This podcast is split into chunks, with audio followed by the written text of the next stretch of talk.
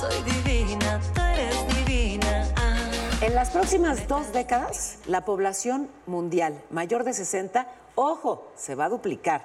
Para allá vamos todos. ¿Y qué pasa si cuando, bueno, pues se acumulan los años? ¿Solo se acumulan o nos transformamos? ¿Cómo combatir a la gravedad? Eh, ¿Qué pasa cuando todo se cae? ¡Netas! ¡Buenas noches!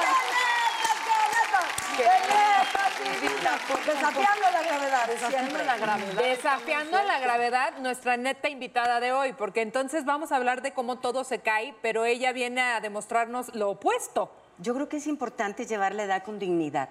O sea, tal vez no verte más joven, pero sí como puedes, digamos, yo tengo 60, llevarlos bien y decir, mira, me puedo ver muy bien a los 60. No, como muy No, bien. no o muy sea, bien. te- te- va- te- espectacular. Muchas gracias. Pero qué lindo. ve las piernas, no hay una, no hay, no hay un, no hay una venita, no hay una, es todo parejito la cara. O sea, tú no, tú desafías el hecho de que llega una edad que tienes que escoger entre cara o culo. Ah, no, decía este, Sarita, Sarita Montiel decía que para tener una buena cara había que tener un buen culo. O sea, que no puedes estar tan flaca. No puedes, sí, exacto. O sea, que hay una edad en que es mejor tener un poquitito más de peso, porque si no, pues como vas perdiendo colágeno, pues la cara se te va secando si estás muy flaca, ¿no? Entonces hay que tener un poquito de culitos bordados. Pero, pero, pero, pero, y al mismo tiempo esa cinturita y yo no entiendo. O sea, yo sí necesito saber si hay algo que tengas guango. Ay, sí, no, no. Ya dinos, ya dinos. Claro que sí tengo. No pero entremos a- sí me gusta cuidar mucho mi estómago, me gusta hacer abdominales. Porque tú sabes que cuando uno va perdiendo la... Bueno, a mí me gusta fortalecer mi estómago porque aparte para cantar es importante hacer abdominales, pero también te sostiene la musculatura y cada 10 años vas perdiendo el 10% de la masa muscular y entonces te vas encorvando. Y eso es lo que no debes de permitir. Por eso la gente entre más mayores nos vamos haciendo, vas perdiendo la masa muscular y te vas encorvando. Yo quiero Y preguntarte. soltando el estómago. Si sabes que eres protagonista de un meme muy bello que dice Maribel a los 60 y sales divina, vestido pegadito y dicen yo a los 20 y es pura gente así, si sabes ya con dolor de espalda. O sea, ese meme circula, si ese meme fuera yo, sentiría que logré algo muy grande en las redes sociales. Ay, no, pero agradezco mucho que los jóvenes me, me pongan en esas cosas, son muy divertidas. Yo me divierto mucho con los memes y me, me gusta. Mira, hay, hay algo importante, sí es importante mantenerte bien, pero lo que está por dentro. Sabes que yo, yo conozco mucha gente de mi edad que está muy amargada que dice, no, no, no tuve lo que quería en la vida, no se sabe qué era lo que querían, este, pero nunca están satisfechos con lo que tienen. Yo podría decir a mi edad que ahora es cuando más me quiero, cuando más me respeto, cuanto más me gusto. Y no es porque sea muy linda o porque sea muy famosa, o porque no, es porque me acepto como soy. Estoy tan agradecida con Dios, con la vida, ¿sabes? Me levanto y me santiguo y digo, gracias Señor, un día más de vida y a estas edades valoras más la vida que cuando eres joven. Cuando eres joven, das por sentado que tienes la vida, que "Ay, ay, yo estoy vivo y me lo merezco, ¿no? Pero a esta edad dices, no, gracias Dios. Me regalas un día más de vida, voy a hacer homenaje a este regalo que me das. Y entonces pienso que también parte de eso es cuidar tu cuerpo porque es el vehículo de tu espíritu. Oye, pero además sí eres muy disciplinada, me imagino. Pues mira, muy no, pero sí trato de, de muy por lo no. menos tres, veces, no, a, no, no, tres veces a la semana hago ejercicio, poquito, no soy de las que se matan en el gimnasio, hago unas cositas sencillas, pero sí eh, tratando de mantener un poquito el músculo. Con la comida he tenido mis extremos ahora con la pandemia. Todos, cuando, empezó, cuando empezó la pandemia me sentaba a ver la tele, las noticias con una caja de chocolates. Claro, ya el segundo mes había subido cuatro kilos. Y eso sí, yo nunca me he permitido subir más de cuatro kilos. Entonces dije, no, ya subí cuatro. Sí, porque mira, parte de mantener un poco el verte más joven es mantener el peso. Sí. Y obviamente si mantienes tu peso, pues no estás en esos extremos de subir la piel, bajar la piel, que al final, sí, ya con la edad, pues se te cuelga la piel. Ya no hay manera, o sea, si con los años se va soltando la piel y tienes, te cuesta mucho más trabajo mantenerla en su lugar. Pero si subes y bajas de peso con constancia, pues se afloja totalmente la ¿Y piel. ligas más ahora? O sea, ¿sientes que de chavita se te acercaban menos que ahora porque eres un sex symbol y supongo que se te avientan hartos? Entonces, ¿eso ha subido? ¿Se ha Es incrementado? casada la señora. Soy una mujer Es ¿Y casada. qué? la señora. Y gente casada no liga y no se le avientan, perdón, ¿en qué nivel? Pues se en supone qué que habría de ser que no. 20 es muy años, ¿no? chistoso, sí, que, que sí, a- hasta mujeres curiosamente... Y yo te escuchamos. Ahora, yo Diga. creo que ahora hay más libertad con eso, entonces luego se me acerca, oye, es que me encantas, es que yo... Y digo, ay, muchas gracias, qué linda, te lo agradezco, estás guapísima. Ahorita tú dijiste algo muy interesante. Bueno, que, me que tú ahora te quieres más, te tratas mejor. ¿Sientes que hubo años en tu vida que te trataste mal, que te descuidaste, que fuiste fea contigo misma? Sí, porque yo creo que cuando estás muy jovencita, yo era muy insegura. Me sentía feísima, sentía que nadie me quería, tenía un montón de cosas que curiosamente nunca fui con un psicólogo, sino con los años lo fui asimilando y lo fui mejorando. Me hubiera encantado haber ido con un psicólogo, tal vez con un psiquiatra, no sé, porque mi autoestima estaba en el suelo. Entonces por eso te digo que a estas edades es cuando mi autoestima está en el cielo. ¿Por qué? Pero viene con la edad, con el conocimiento, con, con valorarte, con quererte, pero son cosas que de, de jovencita tú no has superado Claro. y no las entiendes, ¿no? Pues yo me quedé huérfana a los nueve años, entonces eh, vivía con una hermana, perdí también a mi papá, entonces tenía como esa cosa de que quería como que, todo, que me quisieran, como caerle bien a la gente, era muy sensible, en fin, era un rollo, es que la adolescencia es muy dura. Y yo de adolescente estuve sola porque me vine a vivir a México sola. Oye, me estabas contando Eso una delicia increíble. la historia de esta mujer. Entraste chiquitita a estudiar a, a una escuela que había en Televisa y estabas, por ejemplo, con Yuri, con Laura Flores. y- Ajá. qué linda. Fue una gran experiencia trabajar. Bueno, ¿Pero era más estuviste chiquita. en el CEA? Era, se llamaba EON, fue como el primer SEA que, que ¿Cómo se existió. Como el papá del SEA. Ok. Ok. Y estaba Hugo Argüelles, Sergio de Bustamante. Teníamos unos maestros increíbles, clases de jazz, de tap. Y éramos muy pocas alumnas. Estaba la Miss Perú, estaba Miss Aruba, estaba mm, eh, Laura Flores, estaba Yuri, eh, Felicia Mercado. Este, ay, ¿cuál otra estaba? Que te dije hace un ratito. Bueno, éramos un grupo pequeño y fue una, una gran experiencia. Pero sí, vivía sola en un hotel. Y este fue, pues ahí donde maduré cañón, porque cuando a esa edad estás sola y no tienes quien te dice qué es bueno y qué es malo, tú te andas cuidando porque dices, no, yo no puedo salir y tomarme una copa porque... Sí. Yo, entonces yo me cuidé mucho, Ay, yo tú y no yo de tomaba hipócritas. para Sí, nada. claro. se cuida. Sí, no, Mari, qué bueno que no te fuiste a la copa. Natalia Porque te hubieras encontrado toma en el bar a. Consuelo. Natalia sale y se, se toma nueve copas. Oye, no, Una ya sola, no, es ya, poco. ya no, ¿Ya no? tomo tanto. No. no, Maribel, he cambiado, he cambiado por mi bien porque no hay quien me cuide como tú. Entonces, entonces Porque es que también, me porto bien. hablando de lo que estamos hablando, De las caídas. de, de- de que todo se va, pues hay que, pues sí lo que, lo que le metas a tu cuerpo y a tu espíritu, pues todo se va reflejando con los años, Claro. ¿no? Cuánto bebes, cuánto fumas, qué es lo que comes, la cantidad de ejercicio que haces, los libros que lees, lo que te dices a ti misma, ¿no? Cuánto te regañas, cuánto te castigas. Claro. Sí. Más, más allá de hacer ejercicio, por- en, en mi caso, eh, dejé como de, de verme al espejo con desprecio, ¿sabes? De, ay, pinche gorda, ya tienes otra vez el guango. Eh, De repente Te dije... tratas mal todo el Bendito cuerpo, como esté, benditas estrías, bendita... Tengo Bendito piernas, guango. ¿no? Podemos hacer la prueba del ajolote. Ahorita no te la hago. Del ahorita no te salero, la hago. así. En la no te prueba del salero. Pero hay cuando que empecé aprender a saludar como, como los Como gays. mi- como- Los gays saludan Así. divino, hay que aprenderles a ellos. Yo una vez estaba haciendo así, ¿no? Y entonces estaba conmigo mi maquillista y entonces íbamos en una carroza, en un desfile, y yo, ¡ay! Ya sabes, esto se hacía así para todo lado. Y entonces vi a mi maquillista que él, también tiraba besos, entonces hacía, y hacía. Corto, Pues largo. ya saben, chicas, corto, largo, esto cerradito aquí Pequeño, pegadito. aquí y ahí no se les mueve nada, sobre todo en tele hay que hacerlo. Porque en tele luego haces así, yo se ve horrible. No, no, chicas, es- de por Oye, pero sí, trata, trata- yo- y, y de- digo, ay, qué bonita, o así, y ya, ay, qué bonito tu Trátate bien, vestidito. quiérete. Y mira entonces tu- el cuerpo te Mira tus, tus cosas positivas y, y descarta las negativas. Y también hay que aprender a vestirse. De la moda es ahora sí que lo que te acomoda. O sea, luego viene la moda que la panza de la pelada. Si no tienes una bonita panza, no la enseñes. Tápatela, ¿no? Oye, ya, O hombre, Tienes aparte- bonitas piernas, enséñalas. Sí, y también hay que, que- Sí, hay por que favor. equilibrar.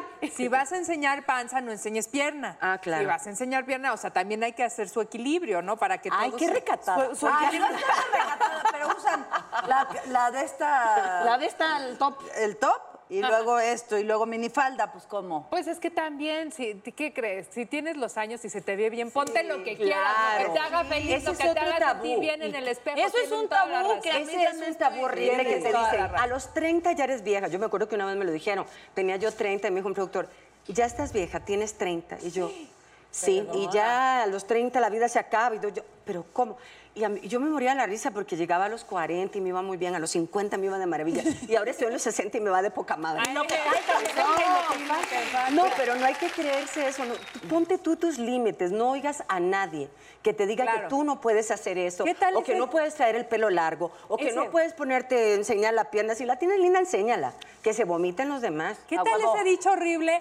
Años largos, pelos cortos. ¿Qué Ay, cosa por tan favor. fea, Pero eso ¿no? de todo, todo eso de ya no estás en edad de ponerte, pues tú no te pongas y yo ya me A mí pondré no me lo que estás yo diciendo a qué considero. edad tengo o no tengo cosas Es que, que hacer, hijo de tu pi... Ah, bien violenta. No, pero es real. ¿Sabes qué pasa además? Cuando, cuando veo a Maribel, lo que esperas es este look. Tú tienes un sello particular y creo que eso pasa con la gente. Habrán mujeres que son muy jóvenes y son muy recatadas y hay mujeres, o sea, no creo que debería tener que ver con la edad, sino que la, la vestimenta es una expresión más. Es, es una manera más en la que uno se expresa. Entonces, ni porque eres joven, porque, o sea, en mi época de Telehit, que yo me ponía acá cosa también, la verdad, espantosa. Siempre bella, mi amor. No, no, no, No, en Telehit me, bella, me disfrazaba mucho y me decían, eres joven, te vas a arrepentir de no usar minifaldas.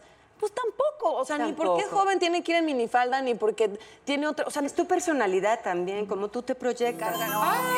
Que hablando de la Hola, queridas netas, qué gusto verlas. Divina Maribel, bienvenida. Vamos a empezar contigo las preguntas.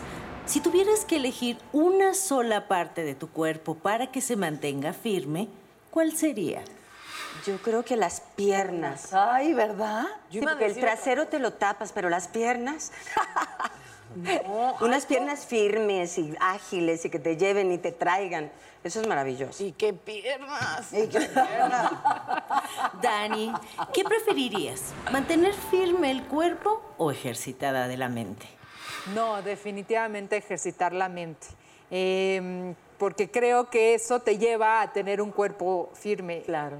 Para mí, mi- abuela materna fue muy especial y muy importante en mi vida y sí sus últimos años la vi desconectada mentalmente y fue algo mu- muy, muy triste y muy doloroso. Y sí, yo, yo pido llegar a los años que llegue, pero muy conectada de la mente. Entonces sí procuro ejercitarla y, y- y sobre todo también de, de una manera creo que es fácil, diciéndome cosas bonitas, leyendo, este, haciendo cosas que me gustan y tomando decisiones en mi vida para mí y ya no para lo que los demás Ah, esperan claro, de en mí. función de lo que tú... Maravilloso. Paola, five. si tuvieras que escoger entre quedarte calva o que todos tus atributos se vayan al piso, ¿qué elegirías? ¿Peluca o sostén? Se te van las pompis, esos, los brazos. Oye, bueno, y con peluca no está nada despreciable. Este, Exacto. Fíjate que, que yo creo que con una peluca me organizo rapidito. Rápido. Estoy con Y hay unas brutales. Pero además las podría ir cambiando así, güera, y de repente esas huevo. roja como Dan. Pero, pero tu cuerpo firme, ching. pero buenísima. Como Consuelo, Cher, Cher usa unas pelucas divinas. La amo. Siempre sale diferente. ¿qué preferirías? ¿Un hombre totalmente calvo o un hombre al que le costara trabajo quedarse firme? No, pues hasta la pregunta ofende, Ángela, ¿cómo? Calvo, calvo. Claro que no. No se le pare, pero que tenga pelo. Pues idiota. Que- que le pones un peluquín, amiga. Lo iba empezando a encaminar, Te voy a regalar un turbante, Consuelo. Obvio. He andado con novios pelones, me vale gorro. Oye, es exceso de testosterona, de Exacto. hecho. Por eso se les cae el pelo, pero les funciona otra cosa. Perfecto, perfecto. Natalia, Dígame. ¿qué es lo que menos te gusta físicamente en un hombre? ¿Y serías capaz de decirle a tu pareja que se opere? Híjole, que huelan horrible, ¿no? Eso sí es insoportable sí. porque todo lo demás creo que es algo químico ya, que, que si no te gusta cómo huele, este, no es real. Como que si está calvo, pues le compras una gorra, que está pasado de peso, pues tomas más- tapas de le, le pones un suéter. No, no sé, como que hay muchas maneras de organizarte. Un suéter pegadito así. Le, le avientas una manta, avientas una manta bien así llena de flores. Le con compras un paisaje poncho. Apagas la luz y ya. Apagas la Qué luz, sencillo. que todo- ¡Claro! Y el sentido del tacto, ¿qué? Sí. Eso no importa. Pero, Sí, pero que la mente es muy poderosa, la imaginación. Pero se apesta Pero el hasta la olor, imaginación. sí, el olor tiene más que ver con la química, porque ¿Verdad? yo, yo tenía una amiga que el, que novio le apestaba horrible, pero a ella le olía riquísimo. No, es que Dani ¿Ah, me sí? está Sí, muy- ella decía, qué rico huele, me enamoré de su olor, y yo, pero ¿cómo? ¿Cómo? Claro, Olía horrible, ¿eh? pero a ella le gustaba, había química entre los dos. Dilo, A Natalia. ver, a ver, lo voy a contar, lo voy a contar. dilo, Natalia. Porque Dani es una mala persona y es una buena amiga. sí. A veces. Eres una mala persona. Mi primer novio. Bueno, ya, pues ya. Ya, no, No digas el número. Bueno, ya un güey, entonces pues ya la. Exacto. Este, salí mucho tiempo con un joven que era muy guapo y muy lindo y muy talentoso, pero era famoso Por su no buen aroma. Por su fuerte olor. Porque no era tan asido a tomar baños regularmente. Y entonces Dani, en una comida, me dice, ¿te puedo preguntar algo toda linda? Y así dije, ay, como que hasta se sonrojó, ¿qué pasó? Y me dijo, este, ¿y cómo le hacías con el olor de fulanito? Y yo, ¿cómo lo hacías? Porque todo el mundo lo comentábamos. O sea, si todos lo percibimos, como Natalia no? Ajá, creo que es el pedo de la orfandad y la falta de olfato que de verdad yo estaba... La No sé. orfandad con la falta No de eches la culpa a olfato. tu madre. Tiene que ver la orfandad con la falta de olfato. Sí, ¿Qué que tiene solo que ver? Natalia. Que, que me- creo que estaba tan cercana a él, tan cercana a él que ya no lo olía. No percibías No ese- percibía el olor y después, y le dije a Dani, no es la primera persona que me pregunta en particular de él qué hacía con su aroma. ¿Sabes Pero, amiga- qué? No, yo te voy a decir que tenías desde entonces COVID, porque no hay manera. Amigas, una pregunta. ¿No hay olores feos que te gustan? Sí, La- A mí me encanta el olor Sí, de claro. gasolina. A mí también. Y la gasolinera, me fascina el olor de Y gasolina. me da una risa. Ah, no, no. Pueden ¿A ti qué encontrar olor la raro qué te olor La gasolina también. ¿A ti, Maribel, tienes un Sí, olor me raro? gusta mucho la- la- el olor de la gasolina Ay, también. mira, pues ya no me siento tan sola. Así que hombres, en vez de invitarles una copa, llévenlas a una bonita gasolinera, las sientan a las tres y las ponen a inhalar y verán los resultados. Con un sándwich en la tiendita ya. Exacto. Netas, me despido, las quiero. Oigan, ¿les parece si vamos a un corte comercial y regresamos con Pedro Alonso, que es Berlín en la casa? Él Va a contar de su libro y de regresiones, así que corto largo y ahorita volvemos. Ella es divina, todas divinas, nacidas de vientre de mujer. Netas divinas, yo soy divina, tú eres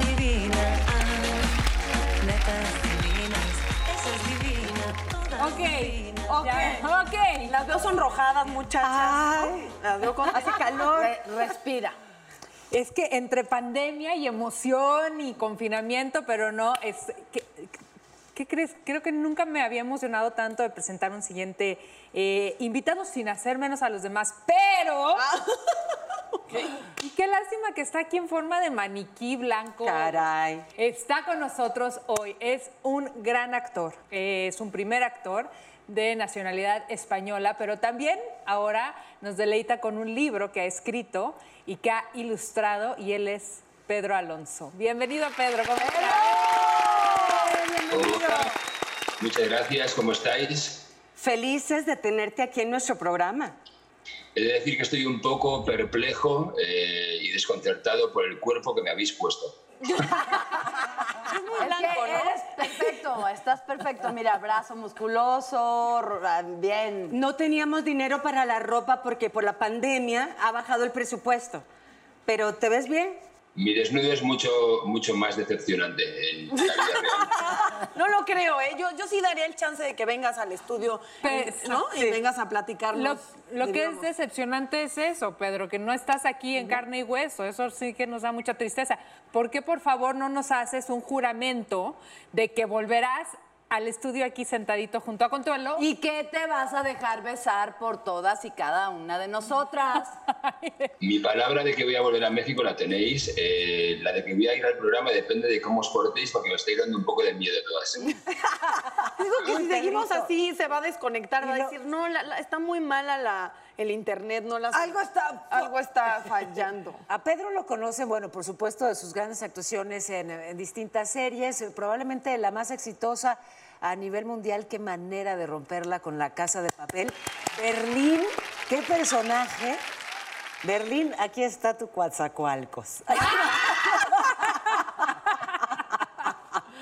Bueno, he de decir, he de decir eh, bueno, aparte de, de- de agradecer el comentario, eh, he de decir que, y lo he dicho muchas veces, que en un porcentaje muy elevado la energía eh, en la que me basé para construir el personaje de Berlín, más allá de los guiones, el trabajo con el equipo, me vino de México. Yo venía recién, eh, recién llegué a España eh, de un viaje en México donde estuve rodando y México me marcó de una forma intensísima y la- la- las claves energéticas del personaje, eh, no he dejado de decirlo en cuanto he tenido oportunidad, eh, eh, yo las tengo conectadas con lo que me despierta y me despertó en México en gran medida. Pero ¿y qué te despierta México?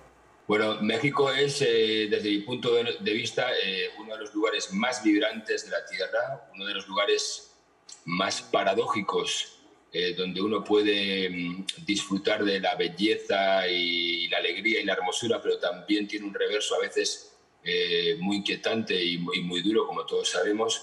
Luego, la vida cultural en México eh, tiene una, una fuerza y una potencia. Yo me encontré con gente maravillosísima. Y además de todo esto, que todos conocéis seguramente mejor que yo, eh, hay algo en la, la vertiente cultural precolombina, chamánica, eh, que yo he pulsado en México y que a mí me ha calado muy, muy, muy profundamente. Ah, ok. ¿Cómo cambió tu vida eh, esta serie? ¿Sí te ha marcado? ¿Ha sido una gran diferencia en tu carrera? Mira, a mí me parece un milagro seguir vivo profesionalmente. Dedicarse a nuestra industria es, eh, es difícil, es delicado. Nadie te asegura el largo recorrido en la profesión. Seguir vivo profesionalmente me parece, me parece, me parece casi milagroso.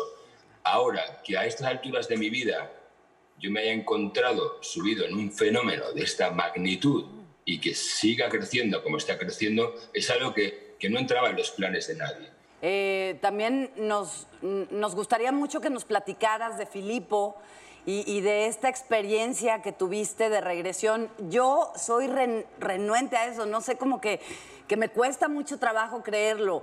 Entonces, como, como empiezas contando que también eras como renuente, ¿cómo fue que caíste a esta hipnosis para conocer tus vidas pasadas, empezando siempre por los caballos? Mira, eh,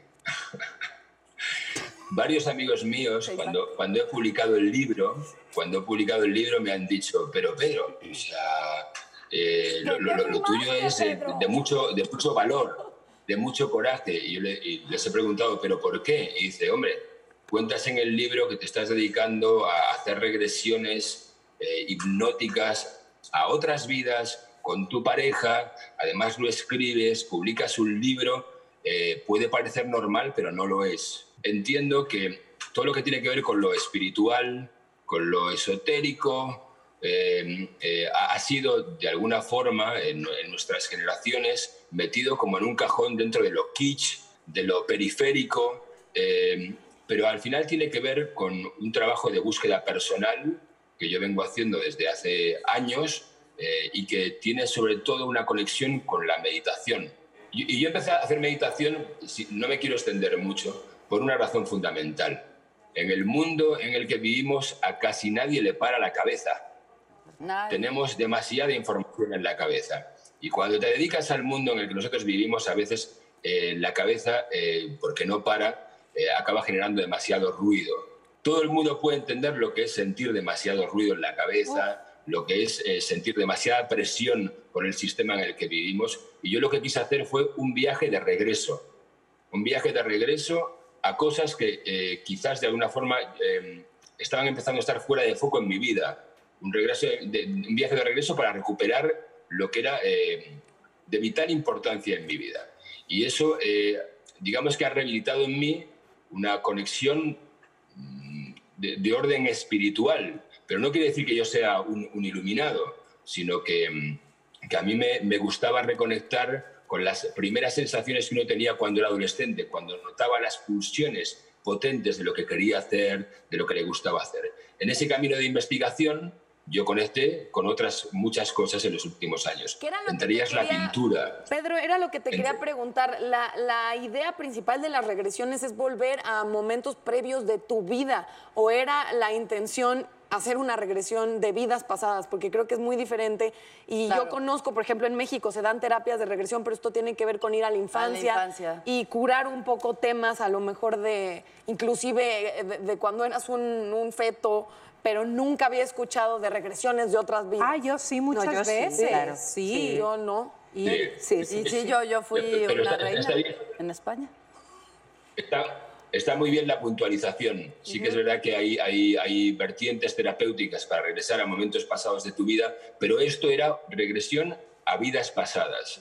De hecho, cuando yo entré en la convención, que fue mi primera regresión, yo eh, viví lo que me encontré en la regresión en primera persona, pero yo no era yo. Yo era un tipo que se llamaba Filipo, que básicamente, resumiéndolo en 20 segundos, era un soldado romano peleado, encabronado con el mundo, digamos, que es enviado por su mentor a Oriente a hacer como trabajo de campo en la, en la expansión del imperio. Allí conoce al líder de un grupo rebelde, que en principio es su potencial enemigo, y le cambia la vida. Y yo viví aquellas dos primeras horas de regresión como un peliculón. Y yo entré muy, muy, muy, muy duro en la, en la regresión. Fue un viaje realmente muy intenso en lo emocional, pero también muy, muy hermoso. Muy, muy hermoso. Y yo dije, wow, la película es extraordinaria. Yo empecé a tirar de ese hilo, luego Tatiana me comentó que podíamos intentar volver a la, vida del mismo personaje, esa persona que hipotéticamente era yo en otra vida, e hicimos cuatro regresiones en total. Y yo lo que me dediqué fue a componer una especie de puzzle con los datos que me salieron de la regresión, intenté empezar a escribir y, y eso que empecé a escribir ha acabado convirtiéndose en un libro que alguna gente podría leer como una novela, pero que yo he publicado como pura no ficción, porque yo era esa persona. Y en esa primera regresión estaba el arco completo narrativo de lo que ha creado o de lo que ha compuesto o estructurado el libro de Filipo. Y a partir de ahí es que salen todas estas pinturas que también están incluidas, que son muy bellas en el libro. ¿Y por qué dices que son pinturas a cuatro manos? ¿Cómo puedes hacer una pintura a cuatro manos? Bueno, porque cuando yo conocí a Tatiana, que además de mi hipnoterapeuta es mi novia, mi pareja, mi, mi mujer, mi esposa, eh, eh, nos dimos cuenta de que muchos intereses eran comunes. Tatiana pintaba y yo pintaba y un día nos pusimos a pintar juntos y lo que pasó no era exactamente como lo que ella pintaba ni como lo que yo pintaba. Entonces creamos una especie como de personaje que nos hemos inventado, al que hemos llamado Magu, y las pinturas las hemos hecho todas a cuatro manos. Al final es un libro iniciático, tiene algo de, de historia de época, desde luego, a veces casi parece un thriller, eh, eh, tiene mucho de western, eh, pero sobre todo por, en- por encima de todas estas variables, al final es una historia de, de un tipo que piensa de una forma eh, que le hace estar medio peleado con el mundo y acaba convirtiéndose en otra persona porque hay alguien que le abre una puerta una forma de procesar la vida muy diferente. Déjame tratar, Pedro, de, enlazar parte de esto que nos has compartido y que es tan profundo con el tema original de este programa, que de alguna manera estábamos hablando pues, de los efectos del paso de los años. Me parece que en tu caso, y, y, bueno, en el caso de aquellos que hacen un trabajo interior, un trabajo de autoconocimiento, eh, de, de expansión, digamos, espiritual, mental, eh, pues por eso con los años se van poniendo mejor, porque van entendiendo más, porque van aprovechando más, porque, porque abrazas las experiencias, ¿no? Y en todo caso ya lo que ocurra con la gravedad y si falta o sobra pelo es irrelevante, ¿no? Porque eh, digamos que los pasos, los años no te pasan por encima, sino que abrazas cada uno y creces con ellos. ¿Dirías que es tu caso? Sí, pero te voy a decir una cosa, mi hermana, te voy a decir una cosa. Eh, hay gente que con el tiempo se va poniendo más fea, la espalda más contraída, eh, más amargada. Y hay gente que con el tiempo de pronto se pone más guapa. Hay gente que se pone más guapa.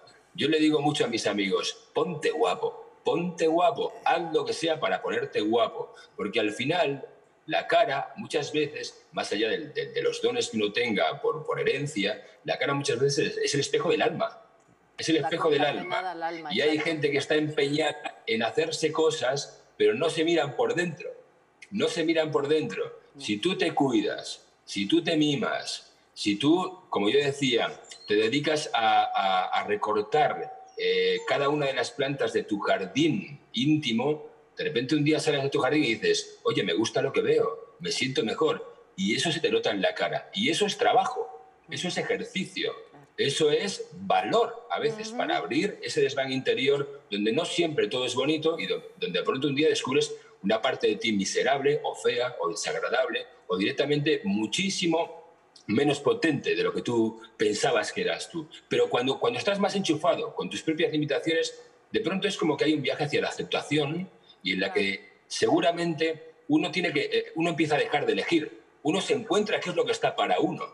Yo no quiero vivir una vida que me hayan, eh, que me, que- que me hayan vendido como estupenda para, para, para, para ser algo según un modelo que no me corresponde. Yo lo que quiero es parecerme a la, a la vida mejor que esté esperando por mí en mi destino. Y para eso no se me ocurre otra, otra forma de hacerlo que, que, me- que meterme, hacer silencio de vez en cuando, escuchar el ruido y empezar a tocar los mandos para ecualizar eh, el sonido de mi alma y de mi corazón. Me que hay, que, hay que curar las heridas que traes del pasado. El autoconocimiento es muy importante. La- el- Dios es el juego del conocimiento, es el conocedor. Y si uno no se conoce, no puede curarse y no se puede amar.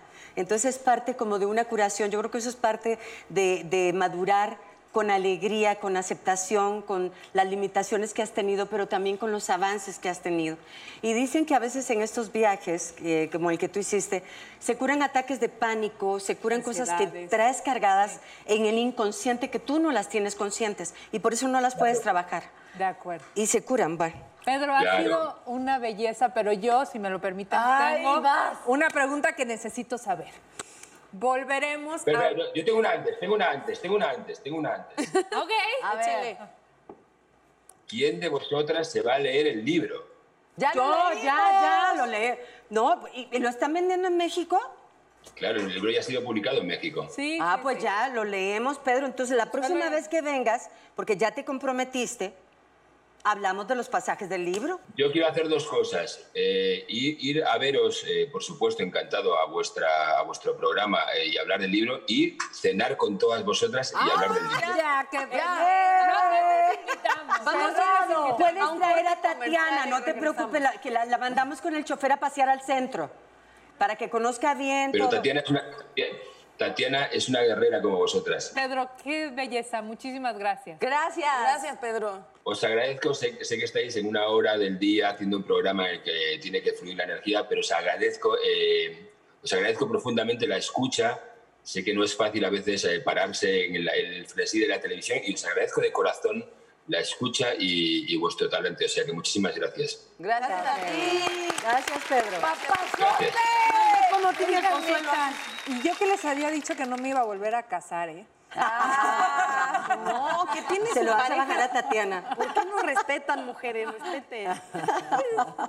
Gracias, Pedro. Gracias, Pedro. Saludos a Tatiana. Mujeres. Gracias. oigan, gobiernense. Es que esa Divina, todas divinas, nacidas de vientre de mujer. Yo soy divina, tú eres divina. Evidentemente estamos de vuelta porque nuestras caras están en su pantalla y es un placer. Yo como he de verdad presumido a Marimar Guerra, Gracias. que es la persona a la cual le debo, es, doctora. Tú explica qué tipo de doctora, por favor, para que no nos equivoquemos aquí. Muchas gracias, Mirat. Mira, yo hice medicina primero y después hice una especialidad de medicina genómica y después una especialidad de medicina antienvejecimiento. Y lo que nos hemos dedicado es hacer tratamientos en base al ADN del paciente. O sea, hoy ya me cuesta mucho trabajo pensar en que puedes ver al paciente nada más a través del escritorio y decir qué tienes y hacer solo la historia clínica cuando puedes entrar dentro de él y hacer tratamientos a la medida. claro. ¿Por qué? Porque, pues sí, estamos en una era en donde la precisión forma parte ya de todo. Entonces, bueno, empezó la clínica como una clínica de medicina genómica, buscando el riesgo de enfermedades, para ver eh, tu predisposición de diabetes, de cáncer, de hipertensión. Pero bueno, en México, que no somos un país que logra todavía tener esta parte de prevención, De prevención, lástima. y que es una pena, pero que es una realidad, eh, enfocaban y se acercaban muchísimo para saber el tipo de envejecimiento o los padecimientos que tenían y empezó a hacer mucho sentido. Y empezamos a encontrar algo muy lógico, que era la persona que logra cuidarse, como lo que está diciendo ahorita Maribel. Si tú logras cuidarte y tienes, le prendes ese chip a tu, a tu genética, decir, me voy a cuidar, piensas en cómo tener congruencia con estar sano. Y sí es cierto que para estar bien por fuera tienes que estar bien por dentro. Solamente que la estrategia ahora fue al revés. Vamos a darte lo que necesitas. ¿Qué querías? ¿Pelo? Pues pelo. ¿Qué querías? Estar perfecta con tu piel, perfecta con tu cuerpo. No estás encontrando la alimentación. Entonces hagámoslo para que entonces tomes sentido y tomes decisiones correctas para el paciente correcto. Que además, como yo llegué a ella, es que tuve extensiones mucho, mucho tiempo, porque siempre he sido de pelo muy ralito y muy poquito, y, y, un- y uno quiere un melenón. Entonces, me ponía unas extensiones y de verdad creo que duré como siete años con ellas. Y después, para una película, me dijeron es que literal se ve, y algo muy pequeñito se ve demasiado. Entonces, me las quitaron y, y yo ya.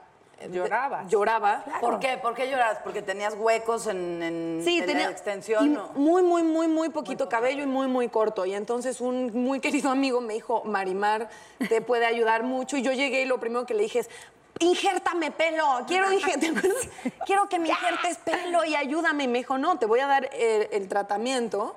Y, y hiciste como una medición de... de los folículos. De los folículos. Y es que es importante, porque sí el pelo es importante. Claro. O sea, es el Sí, marco de tu cara, habla de juventud, habla de salud, habla de lozanía. Y, pero no, hay que definir cuándo es calvicie o cuándo es solo una pérdida de pelo. Ah. porque puede... ¿cuál es la diferencia? Sí, porque la Mucha. calvicie ya la no se calvicie puede está retomar. decodificada. eh, o sea, calvicie se define como la pérdida de pelo en donde tendrías que tener pelo, por, por decirlo O rápido. sea, ya es definitiva, digamos. Definitivo, se va a cicatrizar el folículo y puede ser genética, que es la que todos conocemos, la que estamos hablando, que muchas veces solo se presenta en los hombres, pero no. También hay alopecia genética en las mujeres. Y la alopecia por tracción o, por ejemplo, porque tuviste una cicatriz, una quemadura. Y hay otros tipos de pérdida de pelo que puede ser posparto, El embarazo. un cambio hormonal, Claro. que la tiroides, que bajé muchísimo de peso, que subí muchísimo de peso, que la tiroides está ahí contándome el chisme de me estoy eh, disfuncionando un poquito. Y ese sí se revierte. Sí, exacto, porque el pelo, las uñas, la pestaña, eh, la piel, cuentan el chisme, son anexos. O sea, tú piensas que el cuerpo es como una eh, empresa. Y en el momento en que empiezas a dividir los recursos, dice, bueno, pues yo los voy a mandar a eh, corazón, al hígado, y lo que sobra lo mandaré a los anexos. Claro. Entonces, cuando yo, por ejemplo, le decía a Nat, Nat, es que, ¿qué esperas? Estás todo el tiempo con estas luces. Subes, bajas, corres. Como, ¿por qué crees que tu organismo va a querer mandarle nutrientes al pelo? Claro. No, tenemos que Claro. reorganizar y entonces los tratamientos pueden ir mucho más enfocados a que el folículo es de la cadena alimenticia de tu cuerpo de lo más débil. Pero si alguien es, o sea, un hombre que es calvo, entonces no se puede hacer los injertos de pelo. No, sí se puede, siempre y cuando el folículo no se haya cicatrizado, pero es un error pensar que la solución de manera inmediata va a ser trasplantar un paciente, porque lo tienes que trasplantar autólogo, o sea, de la parte de atrás hacia adelante, pero no te va a alcanzar. ¿Cómo es el trabajo que haces tú como, como doctora genómica? Vaya, conoces entonces el, el genoma humano de esa persona y específicamente sabes cómo va a envejecer y previenes que se vaya para allá. Sí, es que la, la- la medicina genómica tiene aparte herramientas. Sí. La farmacogenómica, que puede ya determinar por qué vía metabólica vas a mandar un medicamento, una- un suplemento. Por ejemplo, probablemente yo no metabolizo igual la vitamina C o el omega que tú. O yo puedo procesar omega 3, 6 y 9 y tú solo 3. claro. Entonces, tú podrías estar pensando en suplementarte y decir, es que yo, ¿por qué no me siento igual de vital que ella? ¿O por qué yo hago una dieta eh, enorme, sin carbohidratos, y no me va tan bien como le va a ella? ¿O por qué yo tengo que hacer el ejercicio en la mañana? Porque en la noche entonces es tienes muy información. importante hacerte exámenes antes de hacer una dieta. Mucha gente padece de la tiroides y no lo sabe. Entonces hacen dietas extremas y no bajan un gramo. Pero aparte, Y Maribel... es porque está mal de la claro, tiroides. somos individuos. Claro. Cada persona es diferente. O sea, esto de que tú vayas a un nutriólogo, te puede ir muy bien porque hay grandes nutriólogos que saben establecer el estilo de vida del paciente. Pero si aparte tienes otra herramienta como la nutrigenómica, que te dice desde que naces el porcentaje de tus macros, que son los carbohidratos, la proteína, la grasa, y te puede decir, oye, tú en crononutrición vas muy bien en el deporte en la mañana, pasa. Yo si hago deporte en la tarde no duermo. Es más, no puedo, mi cuerpo ya no me y da. a mí me encanta hacer eh, ejercicio en la tarde. ¿Eso no A es ejercicio, Daniela? Ah, También. Yo lo, hago, yo lo hago en la noche también. Daniela, qué golosa eres. Daniela. o sea, también. Es con máquinas, no con otra cosa. Ella es así. Cada quien, ¿no? También Cada puede quien, o sea, el chiste es que subas tu frecuencia cardíaca. Pero entonces yo te puedo buscar, más allá de que si se me está cayendo el pelo, te puedo buscar para prevenir eh, cáncer, todo eso. De Ay, hecho, por ejemplo, Vamos, en México el cáncer de mama, una de las segunda causa de muerte, y mucho del cáncer de mama tiene un 20% genético, que sí, se puede codificar en el ADN, pero también puedes ver el riesgo que tienes y entonces establecer los tratamientos. Eh, o puedes, por ejemplo, decidir, por ejemplo, si tu hija eh, en tu familia hay un antecedente de cáncer de mama, vas a darle o no suplementos, perdón, anticonceptivos orales, porque ella podría tener una aromatización, no quiero ser muy técnica, pero muy lenta para procesarlos y ponerla en predisposición. ¿O no? ¿O tienes exámenes? ¿Cómo los haces? ¿Es sangre?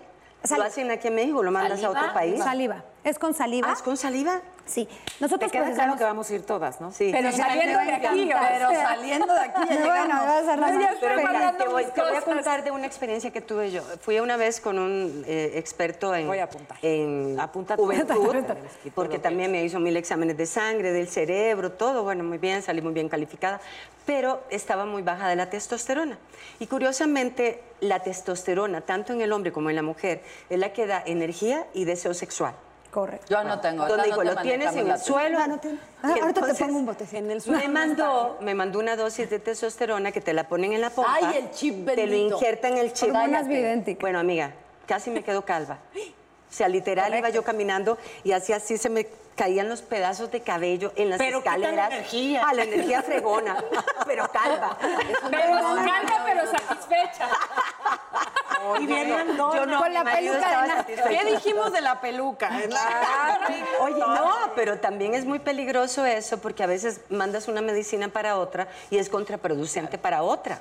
Entonces, a veces esas dosis masivas Por eso Algo, algo bien importante, o sea, este tipo de, de herramientas que te permite saber que tú pueden, o sea, tú vas a tener tu medicamento ideal, en la dosis ideal para el paciente ideal, es, es increíble, es en todo. Y déjame entenderte porque eso no me quedó claro. Este examen te, te puede predecir si, eres- si tienes eh, predisposición para el cáncer Correcto. O la para otro tipo de Es que enfermedades. es todo tu genoma. O sea, es tu genoma. es tu Pero a ver, ma, pues, pero, pero entonces te dicen, tienes predisposición para el cáncer y no le das a la cabeza así Esa de- es una pregunta que me hacen un chorro. Porque yo, a mí me dices eso y ya, ya. Claro. O sea, soy hipocondríaca y me... Ojo, la medicina genómica tiene dos áreas. La de predisposición, que quiere decir, tienes mayor riesgo que, pero todas las enfermedades tienen una base genética y una base ambiental. Depende de la combinación. Pero si no le sumas, no se expresa.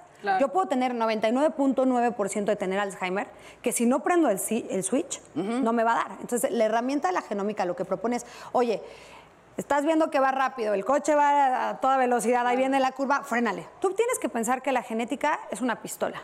La genómica es la bala, pero el ambiente jala el gatillo. Puedes tener tu pistola completamente cargada, que si no haces las cosas para que esto se exprese, no va a pasar. Por eso ponía el ejemplo de los anticonceptivos orales. Tengo riesgo de cáncer de mama, aromatizo más los estrógenos, o sea, los almaceno más o los elimino menos y luego me los tomo. Entonces, Claro. ese es el chiste, que tú tengas, por ejemplo, yo cuando salí a mis hijos, pues el objetivo no es decir, ay, ¿de qué se va a morir mi pequeñito? Me muero. No. Pero si haces cambios en tu familia, que dices, oye, si él tiene un riesgo enorme de cáncer de pulmón, pregúntame quién fuma en la familia.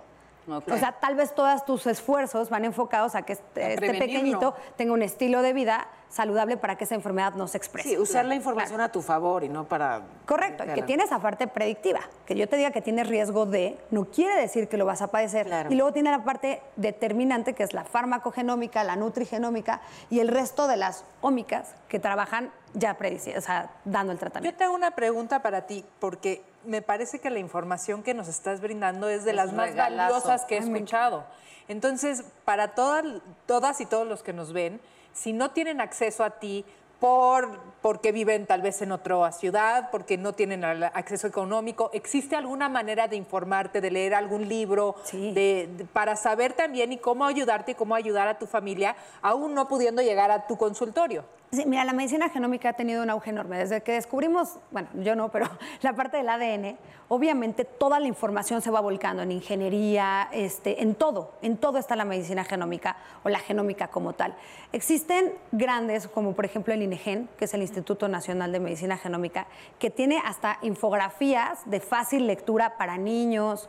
Existen, o sea, tú pones, tecleas medicina genómica y vas a encontrar toda la información. Solo ojo, porque lo que dices es cierto, no, no es para entrar en angustia. Esto es una herramienta a favor de ti.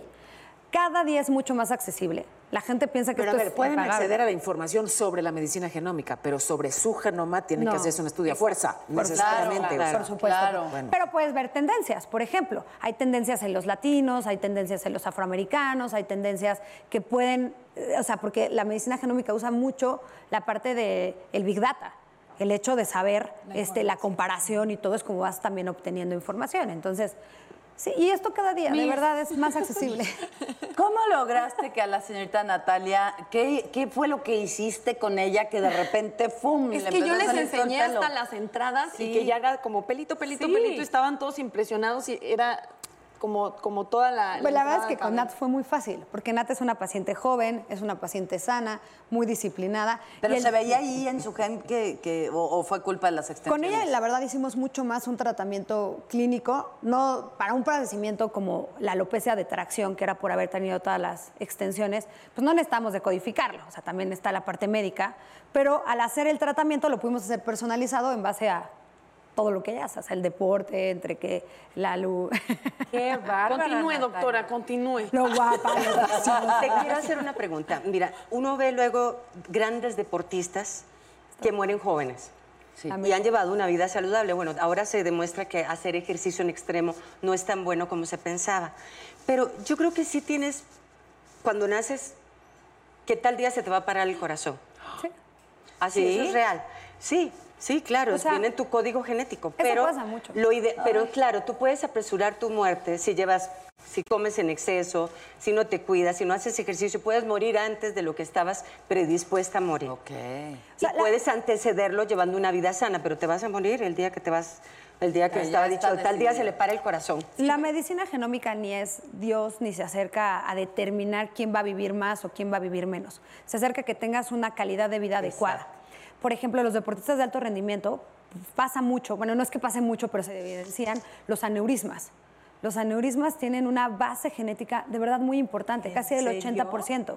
Entonces, el hecho en ese eh, deportista no sería que no hiciera el deporte, sería que dentro de sus check-up se agregaran estudios de imagen, porque el aneurisma no se desarrolla de un día al otro, se va abriendo las capas arteriales poco a poco y el objetivo sería detectar esa fragilidad de la arteria entonces hacer un tratamiento de manera directa a esa arteria, ¿no? Prevenir, no ¿O ¿Cuántos reaccionar. futbolistas jóvenes de 21 o 22 años caen fulminados en la cancha de fútbol, no? Han muerto mucho. Y cuando, y cuando haces el escaneo es que simplemente tenían una debilidad en la válvula mitral o una debilidad. Entonces, esa es la propuesta siempre de la medicina genómica. No solamente ver a tu paciente y, ah, en tu familia diabetes, sí, diabetes, hipertensión. Entonces, todos mis estudios van enfocados a tu historia familiar y se nos olvida de nuevo que somos individuos. La propuesta es, veo quién eres, a qué tienes riesgo y hacia eso enfoco todas mis medidas de prevención, de tratamiento. Pero de- además lo que ti. implicaría en cuanto a ahorros, ¿no? o sea, pienso que de verdad, o sea, que, se, que se redefiniera, digamos, el cómo se destinan los recursos para la medicina a, a nivel... Eso hace Estados Unidos, por ejemplo. Bueno,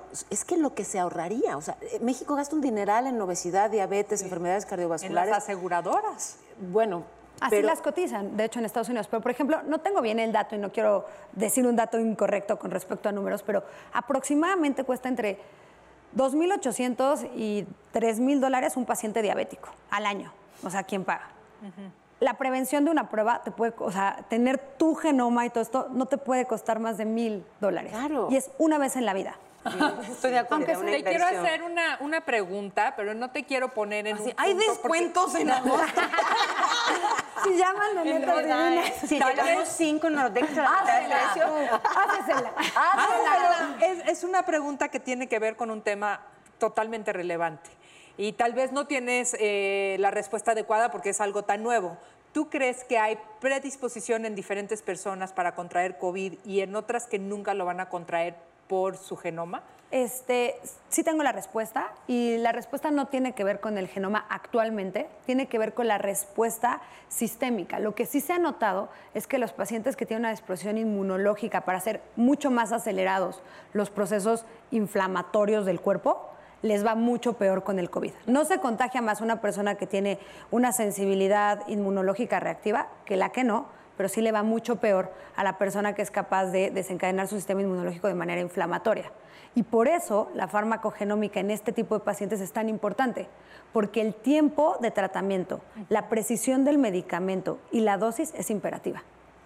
Es muy importante. Y De no se hecho, está haciendo así, se está tratando En México no, en otras partes del mundo, claro que están usando ya la ingeniería como la medicina genómica, la ingeniería en tejido. Pero, por ejemplo, todo. la gente que padece asma, el, el asma es un problema inflamatorio. Correcto. Entonces, Artritis imagínate, reumatoide. sí es la obesidad más- es una enfermedad inflamatoria también. ¿Qué? La, la obesidad, Ah, la claro. hipertensión. Muy inflamatorio. Muy inflamatorio. Muy inflamatoria. No, sí, pero es que por dentro el organismo, eh, Claro. las células están inflamadas y, bueno. no- De hecho, ya están haciendo diferentes tipos de guías, por ejemplo, para tratamientos. Pero ¿sabes dónde también pasa mucho? En algo mucho más común que lleva más tiempo en el cáncer. ¿Sabes la importancia del cáncer, del tratamiento preciso y adecuado? Es, el tiempo es imperativo en una enfermedad que va creciendo dentro de ti. Entonces, en todo ese tipo de cosas, por eso es tan fuerte, por eso es como esta parte de usemos medicina ya real, basada en esto. Y hablando justamente del tiempo, Salvador Dalí decía, muchas personas no cumplen los 80 porque intentan durante demasiado tiempo quedarse en los 40.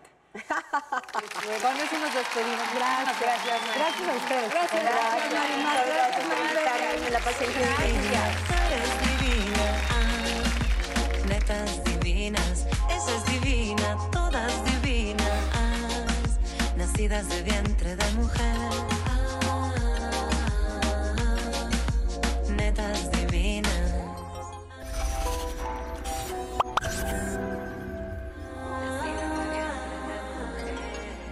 Netas divinas.